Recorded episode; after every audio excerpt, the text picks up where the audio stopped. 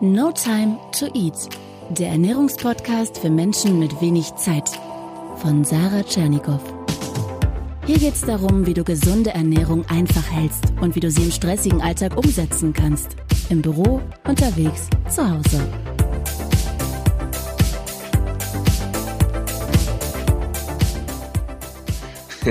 Nein, Kohlenhydrate sind nicht böse. Punkt. Jetzt kommt ein kleines Aber. Ich versuche das mal ein bisschen vereinfacht darzustellen. Hm, wir haben ja drei Makronährstoffe. Wir haben Fett, Eiweiß, Kohlenhydrate. Es gibt essentielle Fette, also die überlebensnotwendig sind. Das sind die hochungesättigten EPA, DHA und die Arachidonsäure, also AA abgekürzt. Und es gibt essentielle Aminosäuren, also sprich Eiweiß, das wir essen müssen. Wenn eine fehlt, gehen wir kaputt. Definitiv. Es gibt, und jetzt kommt das Entscheidende, keine essentielle Kohlenhydrate. Wir könnten theoretisch, ich muss das Wort betonen, ohne Kohlenhydrate auskommen, weil der Körper über Systeme verfügt, zum Beispiel Gluconeogenese, Ketonkörper, um ohne Kohlenhydrate klarzukommen. Deswegen sind sie aber noch lange, lange, lange nicht böse. Ja. Immer, Kohlenhydrate sind Muskelbenzin. Kohlenhydrate sollte man sich verdienen. Das heißt, wenn ich eine Krise bin, wenn ich den ganzen Tag im Büro sitze, im Auto sitze oder auf der Couch liege oder sitze, dann brauche ich eben nicht so viel Muskelbenzin, als wenn ich eben mich regelmäßig bewege, als wenn ich viel spazieren gehe, wenn ich Sport mache. Ja. Nochmal, ich möchte ausdrücklich betonen, dass sie nicht böse sind. Und ich glaube, wir müssen jetzt nicht diskutieren, was gute und schlechte Kohlenhydrate sind. Das wird deine Community mit Sicherheit schon wissen. Ja. Aber auch ich esse ähm, Kohlenhydrate, aber ich selbst bin leidenschaftlicher Crossfitter und mache das auf einem relativ hohen Niveau. Und ich kann nur sagen, dass ich auch vor harten Workouts, vielleicht kennen CrossFit einige, da geht's also mhm. wirklich ans Eingemachte, mhm. mir reicht es sogar mittags, wenn ich einen Salat esse mit ein paar Bohnen drin dann bin ich voll mit Energie, weil ich meinem Körper beigebracht habe, mit etwas weniger Kohlenhydraten auch deutlich mehr in meinen Fettstoffwechsel reinzukommen. Ich habe einen sehr guten Switch, also ein Umschalten zwischen Fett und Kohlenhydratstoffwechsel. Und deswegen, jetzt mache ich es ein bisschen ausführlicher, tut es schon mal ganz gut, die Kohlenhydrate zu reduzieren. Aber dass sie deswegen dick machen, das ist Quatsch. Also mhm. Kohlenhydrate per se machen nicht dick. Auch wenn sie Insulin ausschütten. Tut Eiweiß übrigens auch. Nicht ganz so viel wie Kohlenhydrate, yeah. vor allem wie die schlechten Kohlenhydrate, aber das passiert natürlich auch bei Eiweiß. Ich erzähle auch immer wieder gerne in meinem Podcast, dass ich Kohlenhydrate am liebsten sogar abends esse, ja, bei diesem Thema auch nach 18 Uhr. Da sage ich auch immer, ich habe noch keine Kartoffel getroffen, die die Uhrzeit weiß. Und ähm, weil ich, ähm, ich komme zum Beispiel auch viel besser damit klar, wenn ich die erste Hälfte des Tages eher fett- und eiweißlastig esse, weil ich einfach mehr Energie habe. Kohlenhydrate vor allem eher die einfachen, die machen müde. Und klar, manchmal habe ich auch Lust, mir auf den Sonntag mal ein Brötchen irgendwie zu holen. Aber ich merke, wenn ich schon so anfange, dass ich den Rest des Tages auch Schwierigkeiten habe, irgendwie vernünftig zu essen.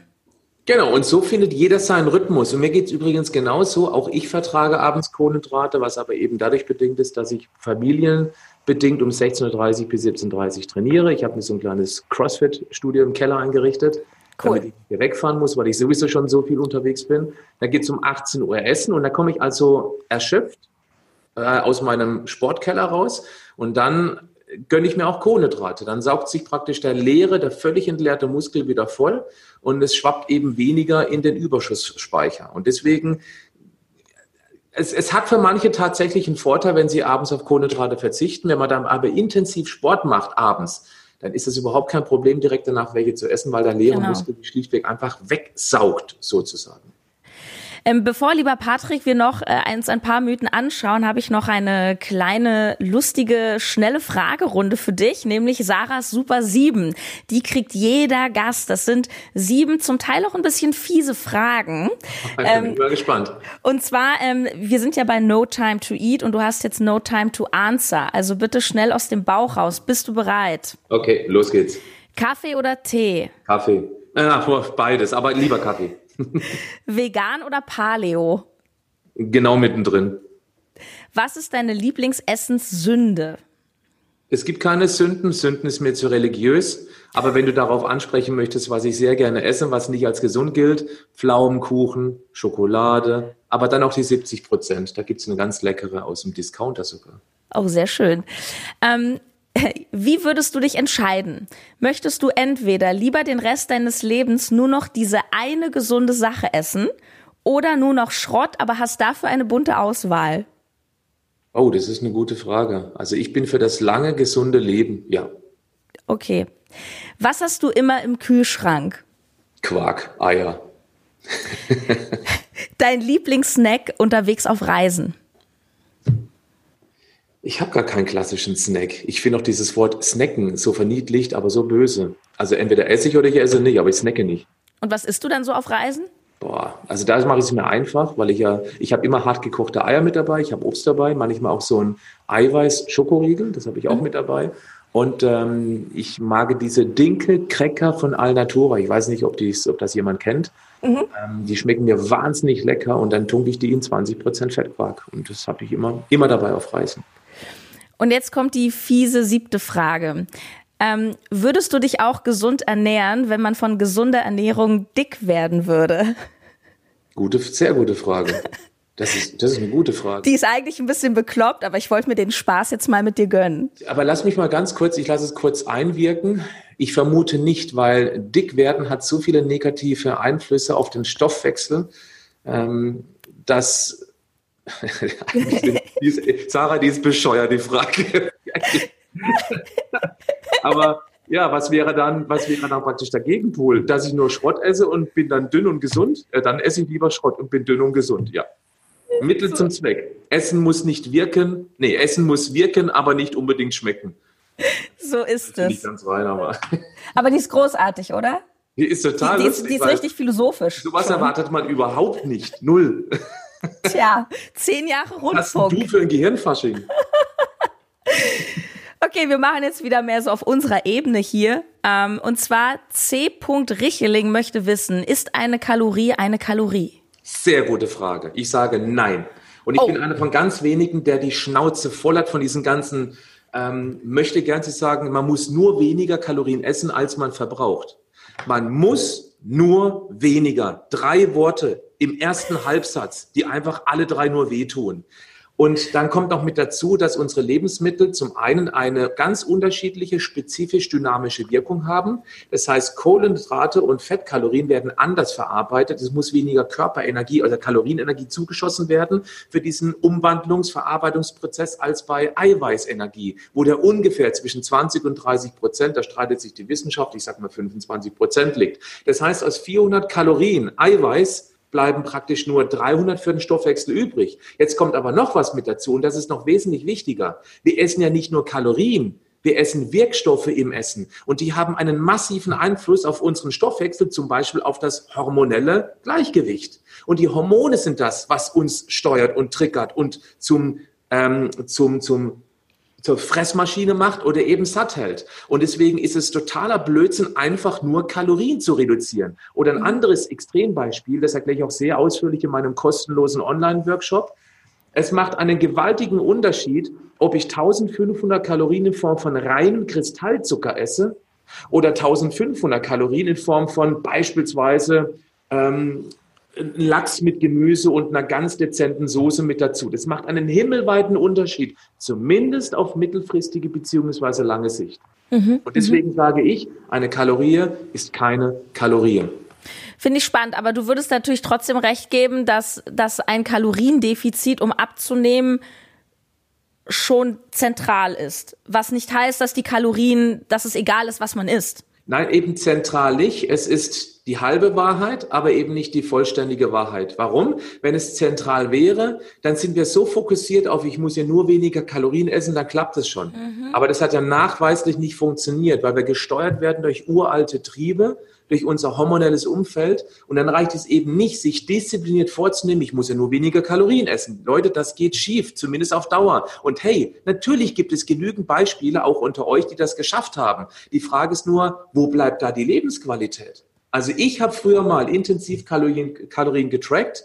Das war ist schon sehr lange her. Ich will es nie wieder haben. Und ich werde immer wieder gefragt, ja, wie viel Kalorien esse ich denn am Tag? Oder wie ist meine Makroverteilung? Leute, ich habe absolut keine Ahnung. Ich, ich, es könnte sein 2000, es könnte sein 3,5, es könnte sein 1,5. Ich glaube auch, dass ich durch dieses Natürliche, weil ich eben meinem Körper mhm. überlasse, wie Appetite hat, auch Wasserappetit hat, es gibt diese Grundregel, möglichst wenig Lebensmittel, die eine lange Zutatenliste haben. Und dann überlasse ich das meinem Appetit, meinem Körpergefühl. Und ich glaube, deswegen bin ich auch sehr intensiv in diesem Cycling unterwegs. Ein Tag mal mehr, ein Tag mal weniger. Mhm. Und das ist das, ja, warum ich jetzt mit 45 immer noch ein Körperfettgehalt von konstant, ich glaube seit zehn Jahren von acht Prozent habe. Circa. Ich, ich glaube, was da manchmal so schwierig ist, ähm, gerade bei denjenigen, die schon etwas stärker sportliche Ziele haben, also sagen wir mal als Beispiel, wenn ich jetzt als Frau mit einem bisschen Bauchansatz sage, ich möchte jetzt ein Sixpack haben, dann ist Ästhetik ja nicht das gleiche wie Gesundheit. Weil, wenn, ja. ja, also gerade bei Frauen, äh, um Sixpack zu haben, also die meisten, da musst du ja wirklich schon einen unfassbar niedrigen ähm, Körperfettanteil haben, wo ich jetzt mal behaupte, wenn ich das jetzt über meinen natürlichen Appetit steuere, auch mit Clean Eating, wird's halt schwierig. Dann ist es schwierig, ja. Ne? Und, und da finde ich, das ist dann so, wenn, wenn der Ehrgeiz sehr hoch ist, je nachdem, was ich erreichen möchte, glaube ich, dass du irgendwann über dieses ganze, um dieses Kalorien-Tracken hier und da einfach auch nicht drum rumkommst. Die Frage ist dann, die ich stellen würde meinem Coachie, warum willst du ein Sixpack haben? Was ist genau. da hinten dran? Wem willst genau. du imponieren? Weil viele genau. sagen, ich nehme für mich ab. Dann sage ich, nein, wenn du keine körperlichen Schmerzen hast durch das Gewicht, dann tust du es eher für andere, weil du möchtest auf andere Menschen eine andere Wirkung erzielen. Du möchtest Anerkennung, genau. du möchtest Liebe, du möchtest Respekt, was auch immer. Ähm, aber die Frage ist, kriegt man das wirklich mit einer schlankeren Figur oder sollte man sich viel mehr auf seine Stärken fokussieren, auf das, was ich wirklich gut kann und wo mich andere Menschen für schätzen und an diesen Stärken weiterarbeiten? Ja. Weil dann kann es sogar sein, dass ich auf der Nebenstrecke ganz automatisch abnehme, weil ich weniger Frust habe und Frust führt häufig auch zu, ja, überdimensionaler Druckbetankung von niedrig ähm, ähm, von, hoch, von hochkalorischer Energie, das wollte ich sagen. Genau. Lass uns doch schnell ein, zwei, drei Mythen ähm, durchfeuern hier. Ähm, was haben wir? Oh, das finde ich auch schön von Joy About Life. Gibt es eine besonders schnelle oder effektive Fettverbrennung? Ah, ja, also erstmal muss ja der Fettstoffwechsel funktionieren und wer sich eben bewegungshomöopathisch durch den Alltag bewegt und von morgens bis abends sich nur Kohlenhydrate reinballert, der wird eben einen deutlich mieseren Fettstoffwechsel haben. Das heißt, wenn der richtig sportlich powert, dann ist diese Person deutlich schneller im Unterzucker und macht danach eben dann diese Druckbetankung. Was aber sehr gut hilft, das habe ich festgestellt, sind diese HIIT, High Intensity Interval Training, wird deine Community natürlich auch kennen. Oder sowas wie Tabata beispielsweise, so mhm. die kurzen, hochintensiven Einheiten, weil einfach da der Stoffwechsel massiv angekurbelt wird. Das macht einen noch nicht schlank, aber das gibt dem Körper einfach mal so einen richtig ordentlichen Schubser im Vergleich, wenn ich draußen nur 20 Minuten spazieren gehen würde. Ja, ich mache da immer den Vergleich, wenn ich Auto fahre, wenn ich, ich verbrauche ja auch mehr Sprit in der Stadt, wenn ich immer Stop and Go mache, weil das einfach viel anstrengender ist, immer wieder so in die Gänge zu kommen. Richtig, genau. Oder wenn man Vollgas gibt, dann braucht man auch prozentual mehr Sprit. Ja, oder im Verhältnis, ja.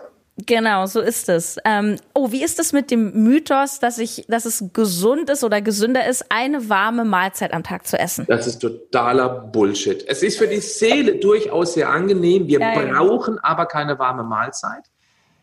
Ähm, dieses Aufwärmen von Mahlzeiten kann natürlich helfen, weil es eben die Verdaulichkeit fördert. Das ist ja auch mit einer der Gründe, warum der Mensch zum Mensch geworden ist, weil der Verdauungstrakt durch die Wärmebehandlung von Fleisch zusammenschrumpfen konnte und es blieb eben dann mehr Kalorien für das ständig sich weiterentwickelte Gehirn übrig. Wir brauchen es heute aber nicht mehr, aber keine Frage. Es schmeckt und es ist in Ordnung. Aber es ist nicht besser als eine gut gemachte kalte Mahlzeit. Ja. Ähm, Süßstoffe und Zuckerersatzstoffe will Tina Hui-Singer wissen. Stimmt es, dass die Insulin unabhängig verstoffwechselt werden? Da lade ich mal zum Selbsttest ein. Wenn jemand richtig Hunger hat, dann soll er mal spaßeshalber, auch wenn er sonst nicht mag, eine Cola Light trinken. Wenn der Körper jetzt Insulin ausschütten würde, dann würde ja sich über das weniger an Blutzucker im Blut noch hermachen, was jetzt noch da rumschwimmt. Es kommt aber nichts nach. Das würde bedeuten, wir würden extrem in die sogenannte Hypoglykämie reinkommen, in die Unterzuckerung. Und wir würden dann so einen dramatischen Hunger bekommen, dass wir alles essen würden, was, schnell, was nicht schnell genug weglaufen kann oder zurückbeißt. Und damit ist dieser Mythos widerlegt. Also ich sage nein. Wenn jemand sagt, ja, aber die Dicken, die trinken ja ganz viel Diätlimo und sind deswegen dick, da ist die Frage, Henne oder Ei, was war zuerst da? Trinken die Dicken Cola, Light, weil sie mhm. abnehmen wollen, weil sie dadurch Kalorien einsparen wollen, weil sie eben dick geworden sind oder eben andersrum. Ich bin eher für das Erste. Sie trinken Cola Light und holen sich dann hinten raus diese eingesparten Kalorien wieder irgendwo mit gutem Gewissen rein. Und das ist die äh, Problematik ja. bei süßstoffgesüßten Getränken. Süßstoffe an sich sind auch, weiß Gott, nicht so schädlich, wie es immer wieder hingestellt wird. Wir können jetzt auch lange über das Thema Aspartam sprechen. Ich finde es einfach lächerlich, was da über Aspartam behauptet wird. Nein, ich bin kein Fan von Aspartam. Ich bin einfach da der ganz neutrale Wissenschaftler und sage, dass Aspartam so potenziell tödlich und krebserregend sein soll, ist schon längst absolut widerlegt. Es gibt keine Zusatzstoffe, die so intensiv untersucht worden sind weltweit wie Süßstoffe und sie sind verhältnismäßig harmlos im Vergleich zu purem weißen Zucker. Ich Zwei bin trotzdem, nochmal, ja. Achtung, ich stehe nicht hier und sage, Süßstoffe sind super toll. Ich verwende mhm. sie nicht. Ich trinke meinen Kaffee ohne irgendwas drin und das geht. Das ist eine reine Geschmacks-, eine Gewohnheitssache. Ja, ja, das ist es. Auch mein Anliegen, dass die Leute lernen, wieder sich zu entsüßen. Ja, ja, das sage ich auch den Leuten im Coaching immer, dass das auch durchaus eine Übergangslösung sein kann. Aber die Idee ist, sich mal zu fragen, warum muss alles immer so süß sein? Und wäre das nicht besser, da so ein bisschen Richtung natürlichen Geschmack zu kommen? Und wenn du eine Weile eben Clean Eating machst oder wie du sagst, eben Lebensmittel ohne Zutatenliste ist und du isst dann ein Löffel Marmelade, das ist widerwärtig, das ist so süß, das kann man sich sehr gut entwöhnen. Zwei knackige habe ich noch. Ähm, du hast Kaffee angesprochen. Kaffee entwässert. Ja oder nein? Ich sage nein. Wenn wir viel Kaffee trinken, müssen wir auch mehr Pipi machen. Das ist dann ganz klar, dass man da mehr pinkelt. Aber Kaffee hat nicht diese typisch diuretische Wirkung, wie es immer wieder heißt. Weil sonst würden die Menschen, die einen Liter, zwei Liter Kaffee am Tag trinken, ja völlig ausgetrocknet. Das, das stimmt einfach nicht. Ja, es regt ein klein bisschen den Stoffwechsel an durch diese minimale Stresshormonausschüttung, was uns wacher macht. Ähm, aber dass es eben klassisch entwässert, nein, davon halte ich nichts. Und Rotwein ist gut fürs Herz. Rotwein ist gut für die Seele, weil wir genießen. Und wenn wir genießen, bekämpfen wir den größten Gesundheitskiller der heutigen industrialisierten Welt. Und das ist Stress. Und jeder trinkt Rotwein nur in einer sehr angenehmen Umgebung. Keiner trinkt Rotwein im Stress und nach dem Motto, oh, ich muss weg und haut sich noch einen Liter Rotwein rein. Das macht keiner.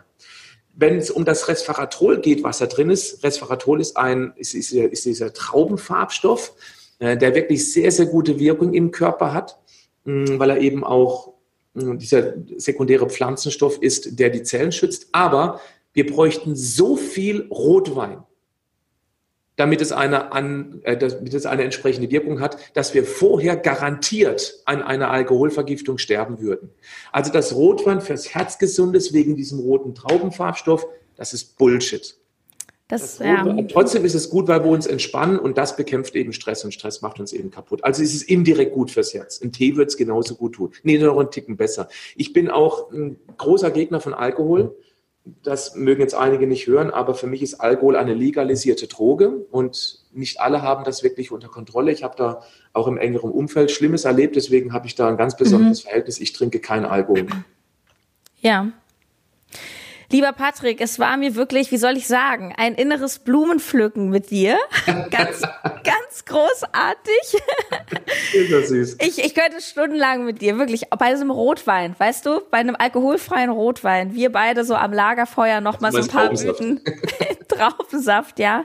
Ähm, hast du denn vielleicht noch so eine, ähm, bevor wir sagen, wo wir dich äh, erreichen können, hast du zum Thema Gesundheit so eine, so eine Schlussmessage? Kann man das irgendwie alles runterbrechen? Ja, vielleicht ein Zitat, das mir sehr viel bedeutet. Das ist auch ein bisschen tiefsinniger, wenn man richtig drauf rumkaut und das leitet. Äh, das lautet, nicht leitet. Äh, wir Menschen haben genau zwei Leben. Eines bevor und eines nachdem wir begriffen haben, dass wir nur ein Leben haben. Oh mein Gott, wie schön. Ja. Ach Gott, wir hatten alle das Riesenglück, in einem tollen Land geboren worden zu sein. Uns geht es so gut, wenn wir jammern, ist es immer Jammern auf einem hohen Niveau im Vergleich zu vielen, vielen anderen Ländern. Und wir ja. sollten anfangen, Dankbarkeit zu zeigen für dieses unfassbare Glück, in einer guten Zeit in einem tollen Land geboren worden zu sein. Und jeder Mensch hat die Möglichkeit, aus diesem einzigen Leben das Beste rauszuholen, was ihm möglich ist. Und dazu gehört eben auch, sich verdammt nochmal um die einzige Gesundheit zu kümmern, die man hat.